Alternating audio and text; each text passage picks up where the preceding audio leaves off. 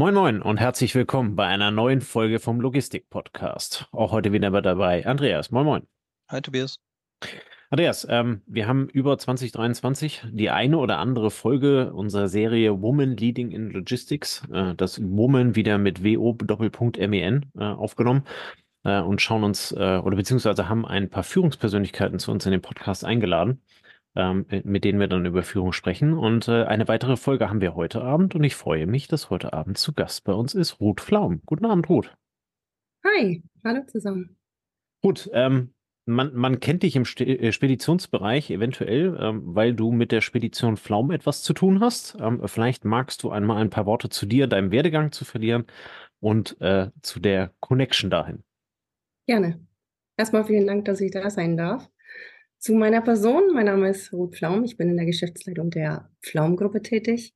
Generell kurz zum Unternehmen, wer sind wir, was machen wir? Wir sind ein Familienunternehmen im Transport- und Logistikbereich im oberfränkischen Ströndorf, das ist in der Nähe der Bierstadt Bamberg.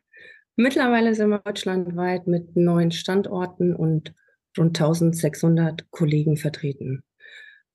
Wir konzentrieren uns im Transportbereich hauptsächlich auf drei Bereiche, Systemverkehre, Lebensmitteldistribution und Schaumstofftransporte. Ebenso sind wir in der Logistik tätig, hier mit allem, was das der Kunden begehrt. Zu mir persönlich. Ich bin sozusagen im Unternehmen groß geworden. Wir sind Familienunternehmen in der zweiten Generation. Eine Rolle, die stand nicht immer ganz fest. Also ich bin dort aufgewachsen und habe vieles durchlebt, verschiedenste Einblicke auch gewinnen können. Und mit der Zeit hat sich herauskristallisiert, dass ich vor allem Herausforderungen liebe und dann doch ein bisschen Action brauche. Heute lege ich bis viel Wert auf Prozessoptimierungen oder auch innovative Unternehmensstrukturen. Und meine Rolle prägt vor allem die Zusammenarbeit mit meinen Geschäftsführern. Die, die uns kennen, kennen vor allem unseren Lieblingsspruch, uns gibt's nur im Dreierpack. Das heißt, ihr stimmt sehr viel ab und äh, ist aber bei der Größenordnung wahrscheinlich auch nötig, ne? Ja. ja. Du hast mal in einem Interview gesagt, der tausendste LKW wird pink. Ähm, fährt er schon oder noch nicht? ich liebe diese Frage.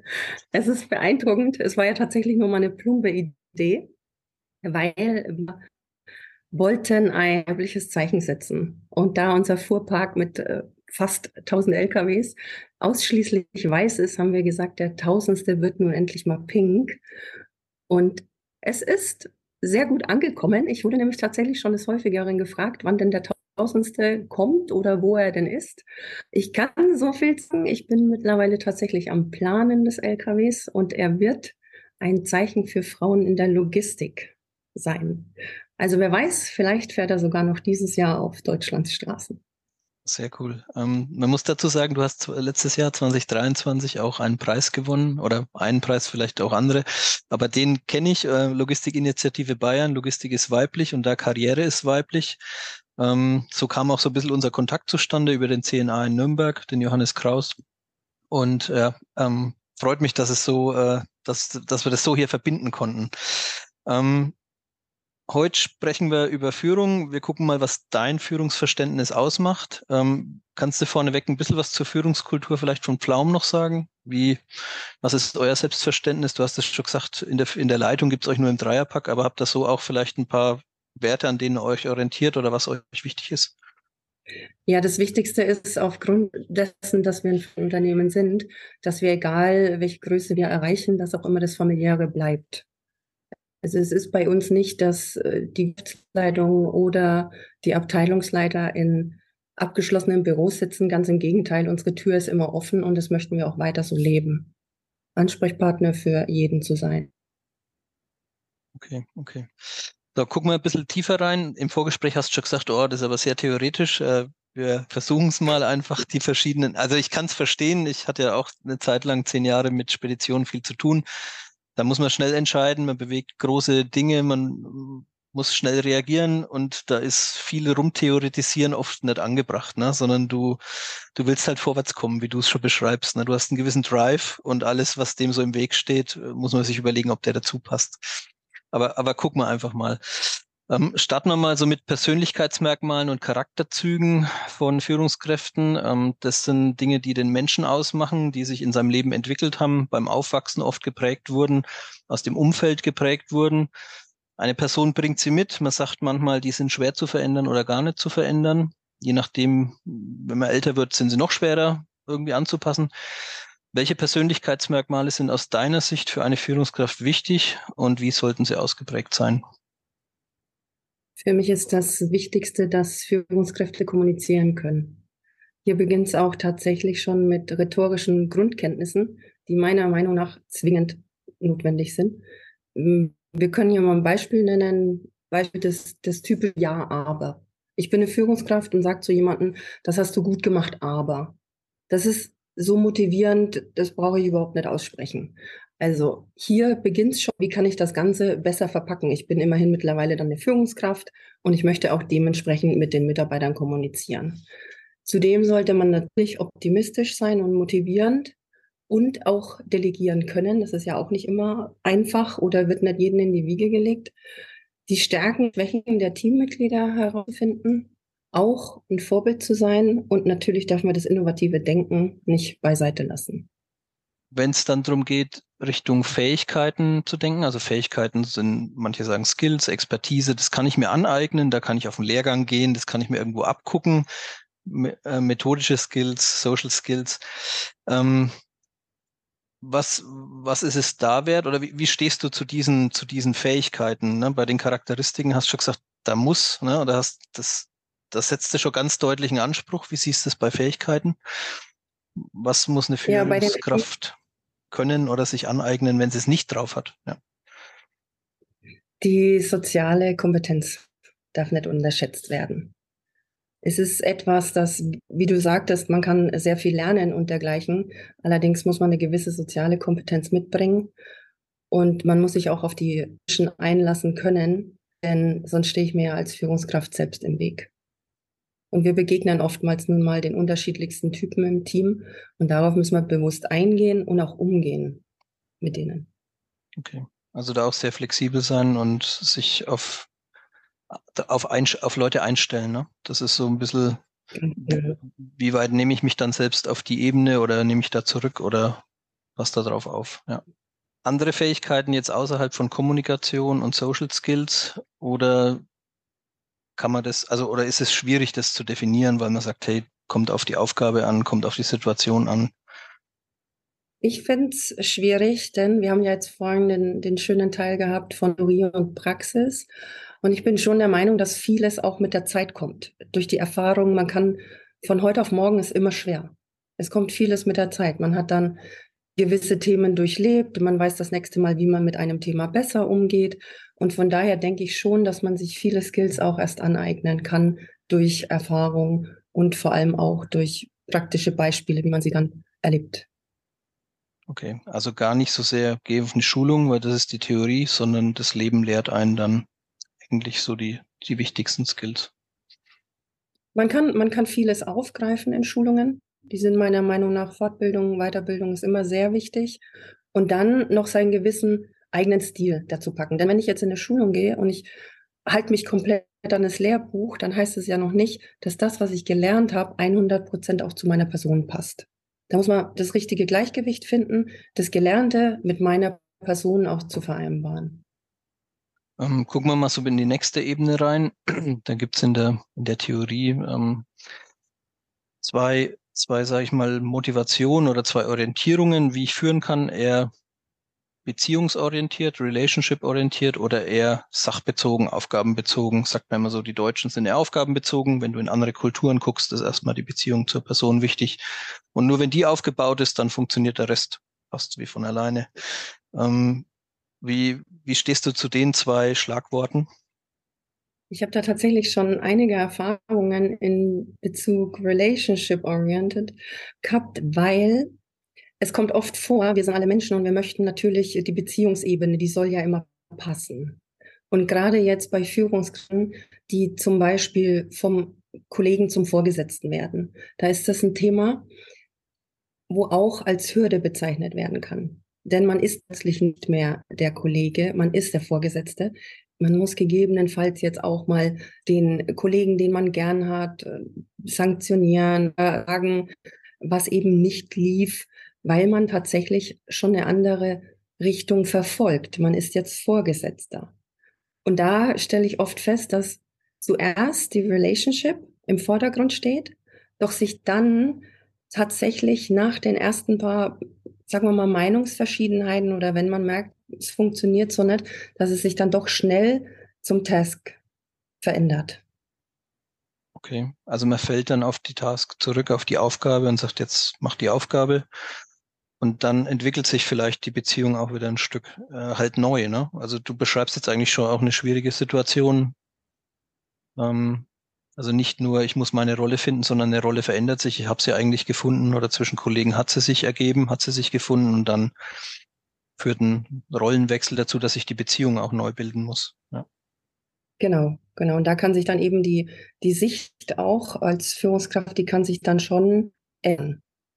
Einfach so als Zusatzfrage, haben wir jetzt nicht drüber gesprochen, begleitet ihr das bei Pflaum in einer gewissen Art und Weise? Ich kann mir vorstellen, bei euch gibt es das häufiger, ähm, dass sich jemand halt über die Erfahrung einfach auch dann in der Hierarchie entwickelt.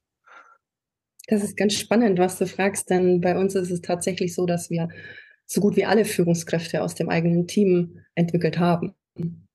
Und von daher begleiten wir verständlich die Wege, die gemeinsamen Wege. Wir haben beispielsweise unser Speditionsleiter, der hat tatsächlich als Berufskraftfahrer bei uns begonnen. Und da sieht man schon, wie die Wege gehen können. Und dementsprechend, das ist ja, wird bei euch so sein, wird bei vielen Hörern so sein. Es ist ja immer eine Weiterbildung bei je vorhanden. Also man, man strebt ja an, sich weiterzubilden und dergleichen. Und die Prozesse begleiten wir selbstverständlich auch. Mal von der positiven Seite, von dem, von dem Muster auf die andere Seite gucken. Ähm, wir lernen aus Fehlern, aus Erkenntnissen, die wir auch aus schlechten Situationen ziehen können. Ähm, Gibt es bei dir Momente oder Learnings, wo du aus, aus deiner Führungsrolle, wo du sowohl positiv als auch negativ bisher was rausziehen konntest, wo du sagst, naja, das hat mich stark geprägt oder diese Geschichte hat mir in meiner Führungsrolle ähm, einen gewissen Dreh gegeben oder einen Input gegeben, den ich dann seitdem mit mir mittrage. Meine Oma sagte immer einen wunderschönen Satz und ich habe den früher tatsächlich nie so verstanden in jungen Jahren. Und sie sagte immer zu mir, nur der Mund die Worte formt. Das Herz kann denken, was es will. Dieser Satz stärkt in gewissen Situationen sehr. Denn als Vorbildfunktion ist es nun mal besser, auf die Worte zu achten und sich äußert. Da sind wir jetzt wieder Kollegen, die untereinander einen Kaffee trinken, reden selbstverständlich auch mal anders als Vorgesetzte. Und von daher war ein sehr gutes Learning, nachdem ich dann in der Kindheit den Satz noch nicht verstanden habe, ich dann älter war, habe ich es verstanden. Das war definitiv der Satz meiner Uroma. Nächste, nächste Ebene der Führung. Ähm, es gibt transformativ, transformative Leadership, also verändernde, also den, den Menschen verändernde Führung. Es gibt charismatische Führung. Ähm, das sind jetzt schon ein bisschen abgehobene Begriffe, kann man sagen. Ja, ähm, kannst du mit denen was anfangen? Kannst da irgendwas mit äh, ja, aus deinem, aus deinem Leben ziehen, wo du sagst, ja, das, das wäre mein Beitrag zu den zwei Schlagworten. Ja, da könnten wir jetzt über Definitionen sprechen, dieser zwei Wörter. Ganz ehrlich, bei charismatisch, da ist schon ein kleiner Hauch dabei, entweder man hat es oder man hat es nicht.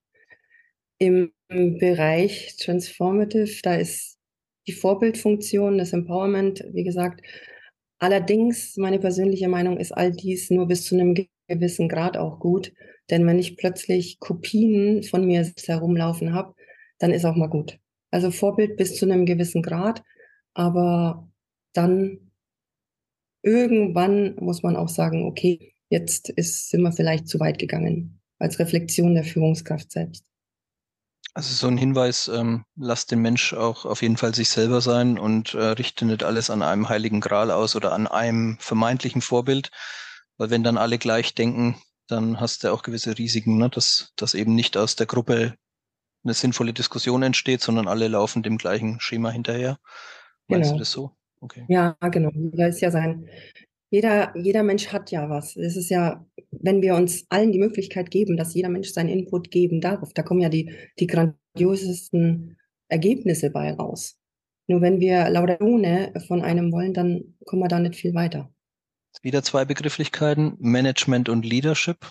Unterscheidet man vor allem in der amerikanischen Literatur stärker. Bei uns in Deutschland Führung und Management wird oft als als sagen wir, Synonym fast teilweise verwendet, aber Management heißt, ich kümmere mich darum, dass die Sachen organisiert werden und dass die Aufgaben wieder erledigt werden. Leadership heißt, ich setze an den Personen an, ich sorge für Motivation, sorge dafür, dass es vorwärts geht, dass wir uns als Organisation entwickeln. Ähm, dein Kommentar zu den zwei Begrifflichkeiten?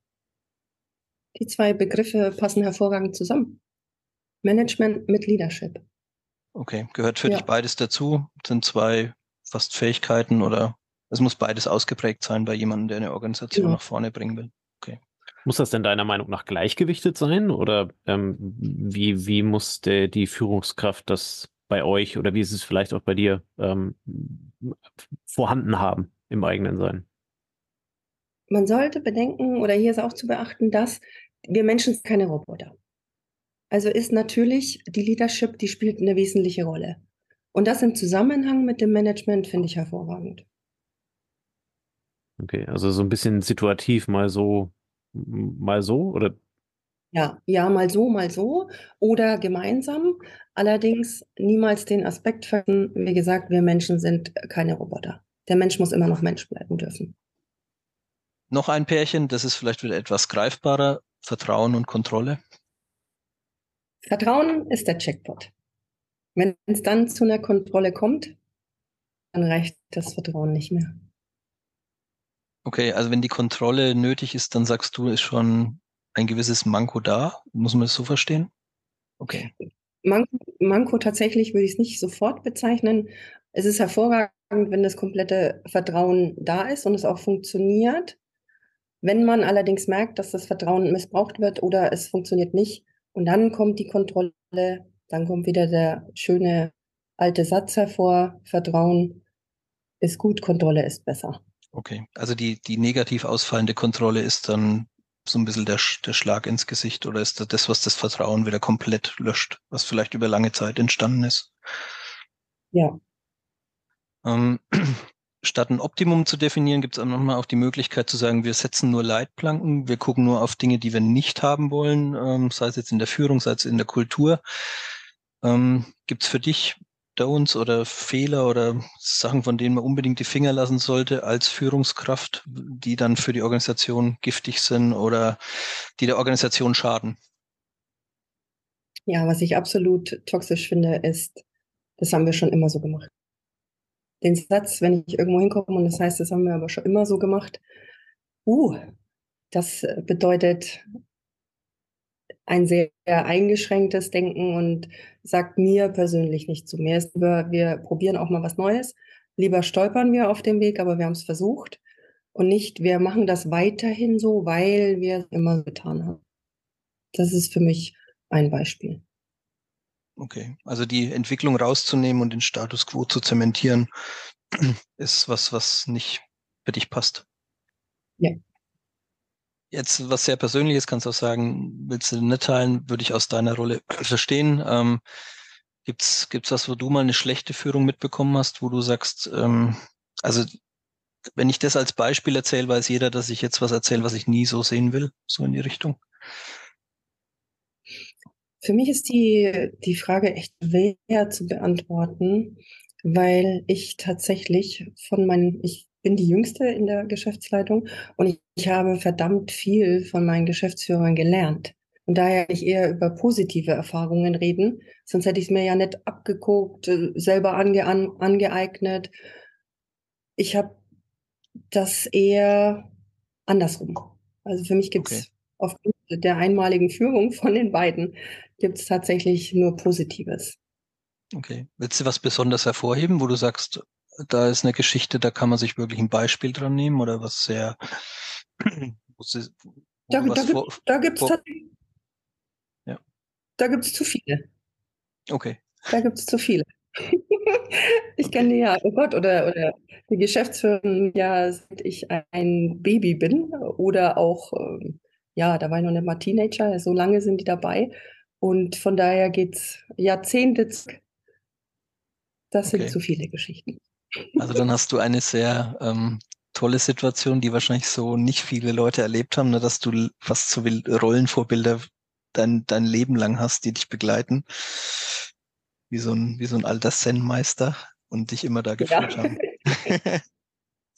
ja, sehr cool. Also ich, ich merke schon, es ist manchmal ein bisschen schwierig mit diesen Begrifflichkeiten aus der Theorie da wirklich konkret was anzufangen. Und es ist auch klar, dass du äh, vielleicht anders äh, nicht so drüber sprechen kannst wie andere.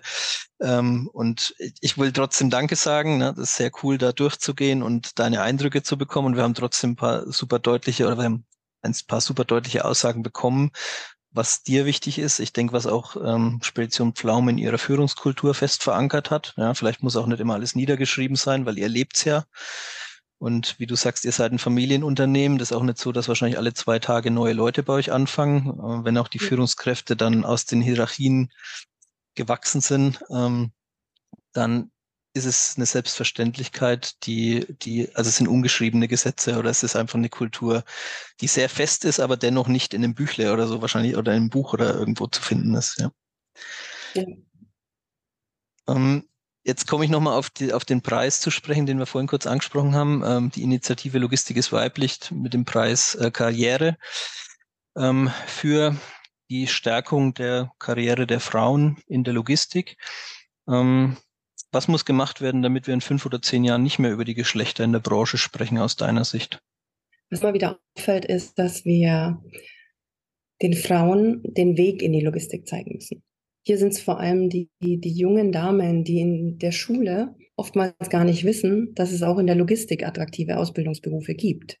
Oder es passiert uns leider in der Branche sehr häufig, dass es ausschließlich unsere Branche, dass sie ausschließlich mit Gabelstaplern oder dem LKW verbunden werden. Und das schränkt natürlich das anzusprechende Publikum ein. Wir haben ja wesentlich mehr in, unserem, in unserer Branche. Und ja, da gilt es natürlich, das zu zeigen. Und das ist der Grund, wieso Logistik ist weiblich nicht nur irgendein Ehrenamt für mich ist, sondern tatsächlich auch eine Herzensangelegenheit. Wir setzen uns dafür ein, dass die Frauen endlich auf unsere Branche aufmerksam gemacht werden. Und mit solchen Initiativen haben wir bereits heute eine kleine Stimme, aber wir haben eine Stimme, die uns hoffentlich in den nächsten Jahren auch hilft, nicht mehr über Geschlechter in unserer Branche sprechen zu müssen.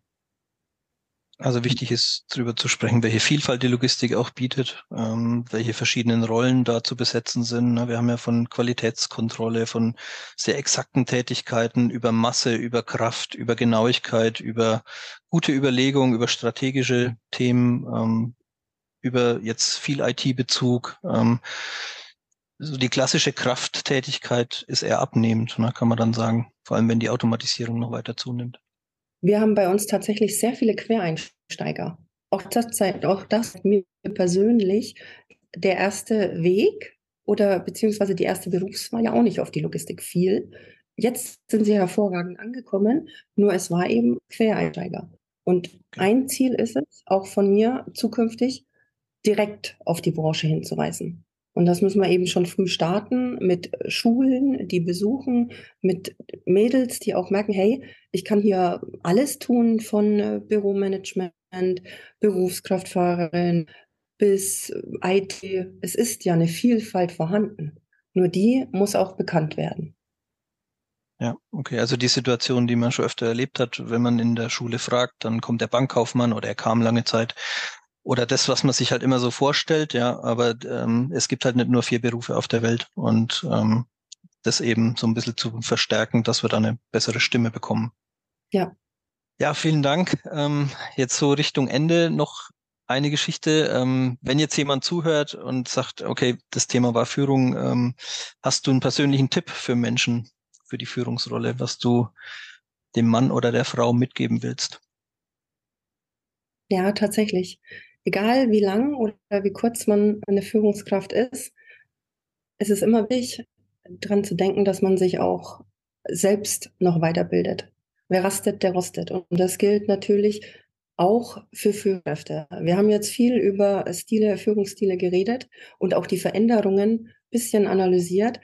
Und es ändert sich vieles mit der Zeit. Also auch als Führungskraft immer dabei bleiben, zeitgemäß mit der Zeit auch zu gehen.